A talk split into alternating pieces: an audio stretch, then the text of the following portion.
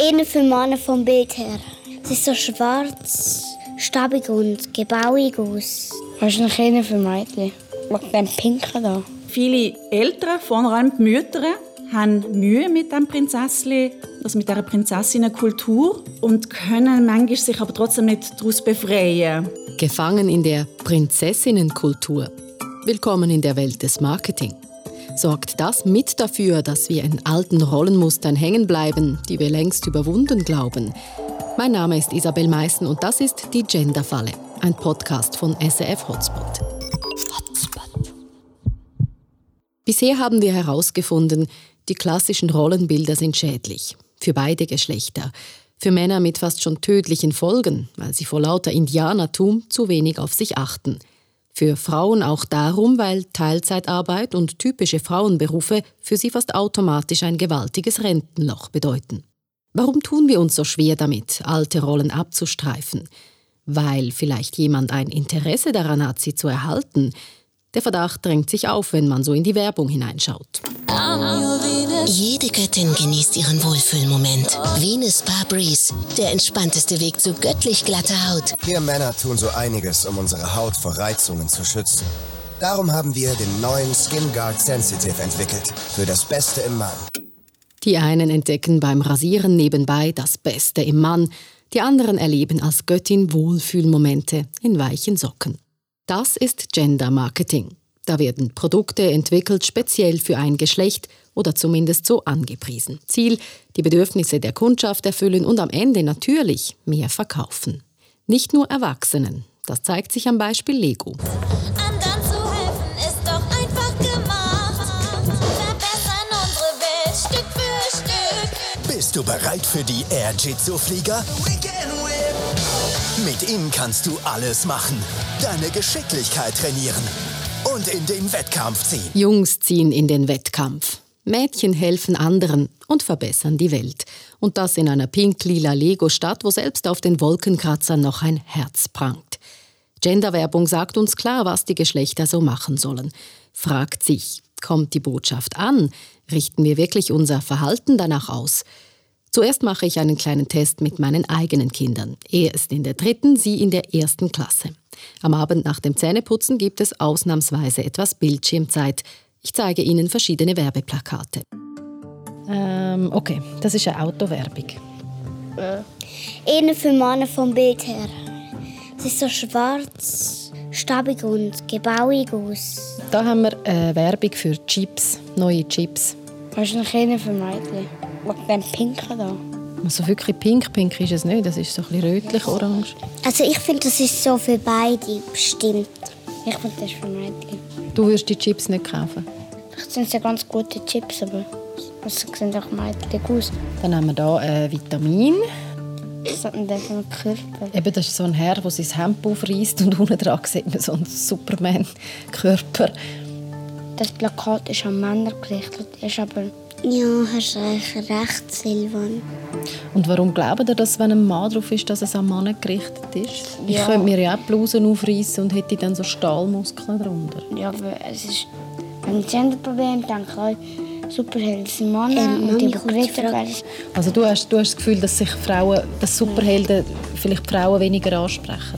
Ja, es gibt genau eine, eine weibliche Superheldin. Wonder Woman. Ja. Es gibt aber noch viel mehr. Es gibt Catwoman und Batgirl und oh, es gibt so viel. Aber die, aber die meisten sind ja Männer. Superheldenprodukte sind für Männer. Ansonsten entscheiden auch die Farbgestaltung und das Geschlecht der Personen auf der Werbung. Auch wenn man von Kindern natürlich nicht erwarten kann, dass sie Werbebotschaften kritisch anschauen, der kleine Test gibt einen ersten Hinweis darauf, Gender Marketing hat einen Einfluss auf uns. Tatsächlich ist es für uns völlig normal, dass es Mädchen-Lego gibt und andere Lego, dass wir unterschiedliche Kleider tragen, als Erwachsene, aber auch schon im Kleinkindalter. Allerdings, noch vor kurzem war das ganz anders. Die Zweiteilung von Produkten ist eine neue Erfindung, sagt Dominique Grisa. Sie ist Historikerin an der Universität Basel und befasst sich auch mit Gender Marketing. Aber so richtig eben das Rosa nur von Mädchen getragen wird, ähm, in dieser äh, extremen Art, ist seit den 1990er. Mädchenzeug, Bubenzeug, für uns Alltag. Aber erst zarte 30 Jahre alt ist die Idee. Wobei, bereits vor über 200 Jahren hat man angefangen, Mann und Frau voneinander abzugrenzen, zum Beispiel durch Kleider. Die ganze Geschichte fängt an 18. Jahrhundert, 19. Jahrhundert. Und dann hat das langsam angefangen, eben, dass sehr stark eben der Mann sich unterschieden hat von der Frau durch sehr nüchterne Kleidung, durch eigentlich den schwarzen Anzug. Und die Frauen durch bunte Kleider, sehr aufwendige Kleider, viel Rüscheli, all das, was wir jetzt eigentlich vor allem bei den Mädchen sehen. Die kleinen Buben und den kleine Mädchen haben eigentlich sehr sich ähnlich gekleidet in dieser Zeit noch. Und darum hat man Buben vor allem nicht wollen, schon als junge Männer kleiden. Also man hat eigentlich versucht, die in Röcke zu kleiden. Eben aus dem Grund, man gesagt hat, die sind noch unschuldig. Das ist eigentlich das Wichtigste, dass die einfach eben eine gewisse Unschuld bewahrt haben. So. Getrennte Farbwelten für Kinder, damals ein No-Go. Seit den 90ern hingegen Standard. Warum? Da hat sicher ganz einen wichtigen Anteil Disney und die ganze Disney-Prinzessinnen-Industrie. Und dann im deutschsprachigen Raum, ja, ab 2000, dann auch Prinzessin Lilifee und eben das Pendant dann bei den Buben, die ganzen Captains und, und äh, Feuerwehrmänner und äh, ja, Piraten. Das sind dann so ein bisschen die, äh, die Bubenwelt. Bubenwelt. Und natürlich, vielen Buben gefällt sie. Und den Mädchen die rosa Glitzershirts, unbestritten. Aber sind diese Bedürfnisse einfach da?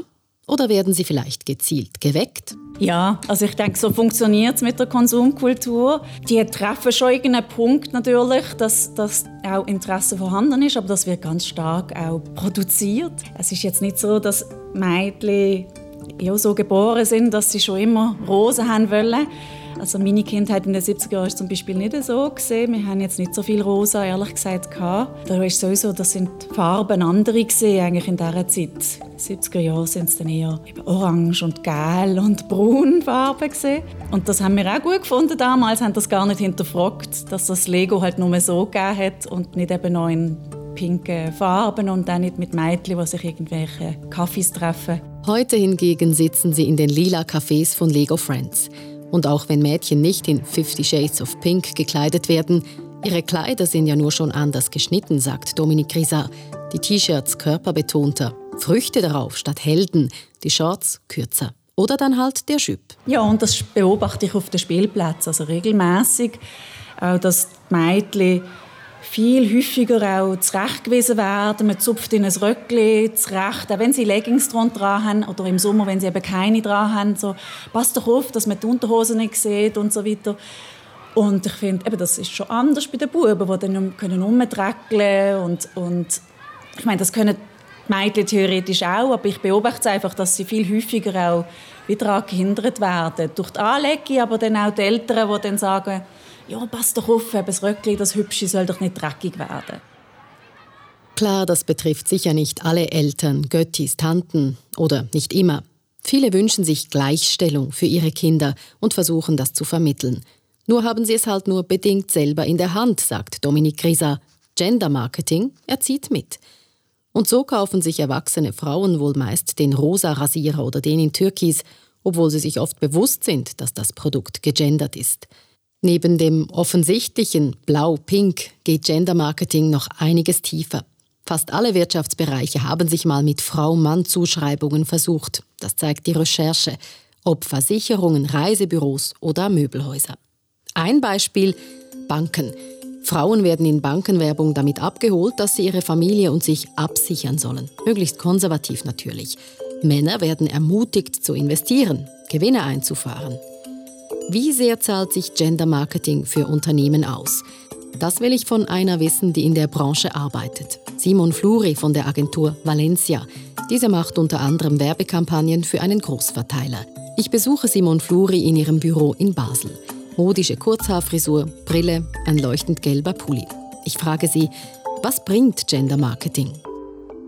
Also es kann schon gut funktionieren bei verschiedenen Beispielen. Gillette ist hier eine Marke, die sich weltweit sehr äh, präsent ist und die haben das eigentlich wirklich konsequent ihre Rasierprodukte in zwei Linien konzipiert. Und da merkt man auch, wenn sie in der ganzen Kommunikation spielen sie das eigentlich sehr schön, dass sie halt mit anderen Bildwelten auf der Webseite arbeiten. Bei den Männern ein bisschen mehr den funktionalen Fokus legen. Wobei muss man natürlich schon sagen, es ist schon wieder eine gewisse Klassifizierung. Es kann ja auch durchaus sein, dass sich natürlich eine Frau ganz verstärkt für die funktionalen Teile von einem Rasierer interessiert. Aber ich glaube, die Absatzzahlen geben Gillette jetzt in dem Fall recht, oder? Es scheint schon etwas dran zu sein, auch wenn der Vorwurf sicher besteht, dass es Stereotypen bedient, oder? Aber offenbar wird das Gillette Venus wird gekauft von den Frauen. Genau, das ist ja so. Ich habe mich ja auch in meinem Badzimmer umgeschaut und ich möchte jetzt nicht den Rasierer mit meinem Mann teilen. Das ist einfach so. Das ist so, wie ich es jetzt persönlich wahrnehme. Gibt es noch weitere Beispiele? Im Vorgespräch haben Sie etwas von noch erzählt, also das Getränk. Die haben eigentlich von Anfang an gezielt das Cola Light versucht bei den Frauen zu positionieren. Auch die ganze Werbekampagne, die ganze Aufmachung ringsherum zielt auf das ab. Später ist dann das Cola Zero dazugekommen, eigentlich mit einer ähnlichen kalorienreduzierten zuckerarmen Cola-Version wo halt mit einem ganz anderen Look daherkommt. Es ist halt auch am Anfang im äh, Verpackungsdesign sehr auffällig gewesen, dass halt die Cola Light eine sehr helle Farbgebung hat, so mit dem Silber, Weiß glaube zum Teil auch. Und beim Cola Zero ist dann halt auf Schwarz äh, gegangen. Und auch schon von der Typografie, vom Stil her ist es visuell so in eine sanfte und äh, härtere Version eigentlich umgesetzt äh, Und das hat ja glaube ich auch funktioniert, oder? Das Cola Zero hat sich wahnsinnig verbreitet heute. Also wenn ich ein Cocky Light noch einmal bestelle, komme ich das Teil gar nicht mehr über. Hat man sich dann da auch selber ins Bein geschossen? Also ich nehme das so wahr, dass es jetzt mittlerweile eigentlich fast das Cola Zero eigentlich das Light überholt hat. Mit dem Cola Zero ist eine coole Idee, ganz ein anderer Name. Zero ist ja eigentlich, äh, hat ja nur im übertragenen Sinn die versteht man die Bedeutung und ich glaube, das ist etwas, was dann einfach auch Männern und Frauen gefallen hat. Ich glaube, das lässt sich dann auch nicht immer so steuern, wer auf welches Produkt anspricht. Zero ist der neue Verkaufsknaller. Auch wenn Cola Light vielleicht etwas darunter leidet, unter dem Strich geht es auf. Gender Marketing kann sich auszahlen. Das bedeutet natürlich nicht, dass jede Gender-Kampagne ein Volltreffer ist. Wie habt ihr es? Nerven euch gegenderte Produkte? Oder habt ihr auch schon Beispiele gesehen, die euch gepasst haben? Meldet euch doch mit einer Sprachnachricht auf 079 859 87 57 oder per Mail auf hotspot.srf.ch. Hotspot. Also, Gender Marketing kann funktionieren. Unternehmen können damit Geld verdienen. Aber bei weitem nicht alle. Das sagt die Beratungsfirma Boston Consulting Group. Marketing-Expertin Gabby Barriers hat das knallhart nach Businesszahlen untersucht und sagt in einem TED-Talk, einem Online-Vortrag, man müsse gar nicht aus der feministischen Ecke kommen, um die Sache kritisch zu sehen. The argument is that at this point it's, it's not even a feminist push, it's just we got used to it. We got used to using gender and it's important for us to start finding ways to measure other things about consumers so that we don't revert back to gender. Die Werbebranche habe sich an die Gender-Kategorie gewöhnt. Man müsse jetzt aber andere Wege finden, die Bedürfnisse von Kundinnen und Kunden zu messen. Es habe sich in der Gesellschaft vieles geändert. Die Daten von Ländern überall auf der Welt zeigten ein klares Bild. What we found over time is after 200 projects around the world, this is covering 20 countries or more, in essence, we've run about 100,000 of these tournaments. And no surprise, gender was very rarely the most predictive thing to understand consumer needs. From 100,000 tournaments, gender only came out as the winning variable in about 5% of them. No matter how you're looking at a consumer, most likely anything else is going to be more interesting to you than gender. Das Geschlecht ist nur 5 von 100 Mal die nützlichste Kategorie, um eine Werbebotschaft an den Mann oder die Frau oder eben einfach eine Person zu bringen, sagt also diese Studie. Das heißt, Gender Marketing kann sich sehr wohl lohnen, die goldenen Beispiele haben wir angeschaut, aber heutzutage zielt eine gegenderte Werbebotschaft oder ein zweigeteiltes Produkt oft an der Kundschaft vorbei. Es ist nicht nur schlecht für die Gesellschaft, sondern auch fürs Business. I'm saying it's bad business because you're leaving money on the table for your brands and your products. Because gender is such an easy thing to find in the market and to target and to talk about. It actually distracts you from the fun things that could be driving growth from your brands. And at the same time, it continues to create separation around genders and perpetuating stereotypes. So at the same time, this activity is bad for your business and bad for society. So double whammy. Das sagt also Gabby Barriers, die sich Gender Marketing weltweit angeschaut hat. Werberin Simon Fluri sieht es für die Schweiz ganz ähnlich. Also ich glaube, es macht oft überhaupt keinen Sinn. Und ich kann mir ehrlich gesagt nicht vorstellen, dass es für Konsumenten gutiert wird. Sehen Sie die Werbebranche so ein bisschen auch in der Verantwortung, um nicht überborden und zum Stereotypen nicht einfach, einfach so einsetzen, sondern nur, wenn es wirklich vom Produkt Sinn macht und vielleicht auch für Erwachsene? Das würde ich schon so sagen. Also ich, ich finde es auch eine lustige Idee oder cool, wenn man zum Beispiel Shampoos oder Duschmittel, das ist auch noch so eine Beispiel in verschiedenen Versionen zur Verfügung gestellt. Jemand hat gerne weiß, jemand hat gerne gelb, da gibt es verschiedene Farbvorlieben, verschiedene Geschmäcker. Jemand will etwas äh, Aktives, jemand will etwas Liebliches, aber man muss das nicht an den Geschlecht aufhängen, oder? Also In Ihrem Alltag, wie fest ist Gender Marketing ein Thema? Ist das eine Kategorie, die Sie häufig brauchen, wenn Sie ähm, Kampagnen entwickeln oder sind da andere Sachen im Vordergrund? Bei unseren Kunden, muss ich sagen, ist das jetzt eigentlich bei vielen kein Thema. Oder schon gar nicht, dass man auf die wirklich stereotypen Bedürfnisse oder Themen eingeht. Das ist eigentlich auch etwas, was sich schon jetzt mit der Zeit am ändern ist und ein modernes, innovatives, aufgeschlossenes Unternehmen würde, würde das nicht äh, in den Fokus stellen. Dass es im Gegenteil auch ein Reputationsrisiko ist, also ein Risiko fürs Image, wenn man zu fest auf so Stereotypen setzt vielleicht? Ich denke schon, das ist äh, in der heutigen Zeit, also es wird ja auf, in allen Ebenen ist das, ist das ein Thema. Diversity, Geschlechtergleichstellung und da kann man sich glaube nicht mehr so plump an, also mit so Stereotypen bedienen. Zum Glück. Ich habe es auch schon beobachtet, wenn ich einmal so äh, Kataloge oder Webseiten von gewissen Marken durchschaue bezüglich Kinder, Kleider oder was auch immer, dass das schon immer mehr geht, dass man das versucht äh, zu durchmischen und einfach eine Palette an Möglichkeiten anbieten, ohne dass man es eigentlich zuordnet, für wer das ist. Es gibt schon viele viel moderne Unternehmen, die das ins Zentrum stellen, dass es eigentlich nicht mehr aufgeteilt wird. Also Geschlecht als Kategorie ist ein bisschen passé. Ich denke, das ist ähm, jetzt etwas, das eher äh, abnehmen wird und in andere Bereiche geht. Es ist auch durch die modernen Möglichkeiten, die neuen Kanäle und wie man Werbung ausspielt heutzutage, funktioniert das ganz anders. Ich muss nicht mehr meine Zielgruppen einfach in Männer Frauen aufteilen, ich kann sie ganz spezifisch einteilen in Leute, die in Basel wohnen, 30 Jahre alt sind und sich Sport gerne haben zum Beispiel, wo man eigentlich viel mehr Facetten von einer Persönlichkeit oder von einem Individuum kann berücksichtigen kann.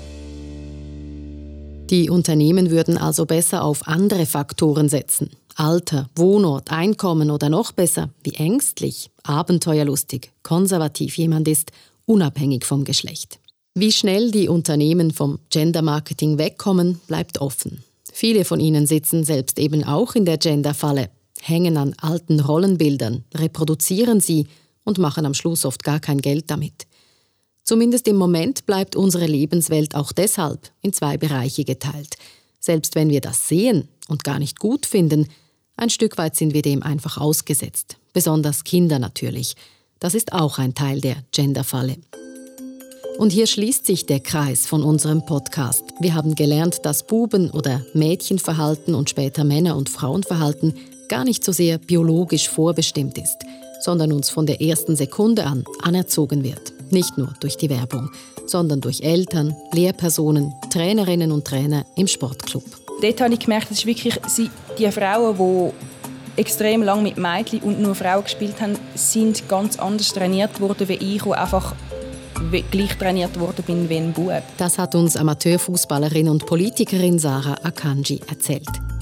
Kennengelernt haben wir in diesem Podcast auch Marc-André Beck. Sein Beispiel zeigt, Mutter- und Vaterrolle gelten in der Schweiz nicht gleich viel. Mit allen Stellen, wo ich in diesem Bereich in Kontakt gekommen bin, sei das Amt für Jugend oder Rechtsberatung oder ähm, Mediationsstelle oder KESP oder Gericht oder Einwohneramt, das ist nicht so. Wir haben nicht die gleichen Rechte und nicht die gleichen Pflichten. Auch wenn es auf dem Papier so steht, es wird von niemandem so gelebt. Und auch Frauen verlieren. Nicht nur Geld. Wir Frauen denken oft moderner, als wir leben. So wie unsere Protagonistin Katrin Heuberger. Mit 50 Prozent ist natürlich das Fortführen von einer Karriere schwieriger. Und ich bin natürlich auch nicht gleichberechtigt, weil, weil fast alles zu Hause an mir hängen bleibt. Nein, eben gleichberechtigt wäre ich wahrscheinlich dann, wenn wir beide würden 80 Prozent zum Beispiel arbeiten und es für beide möglich wäre, Karriere zu machen und beide würden einen Teil zu den Kindern schauen. Den einfachen Ausweg gibt es nicht. Wie schnell oder wie stark sich die Strukturen ändern, das muss die Politik entscheiden. Aber vielleicht hilft es ja schon, wenn wir uns alle mehr Fragen stellen.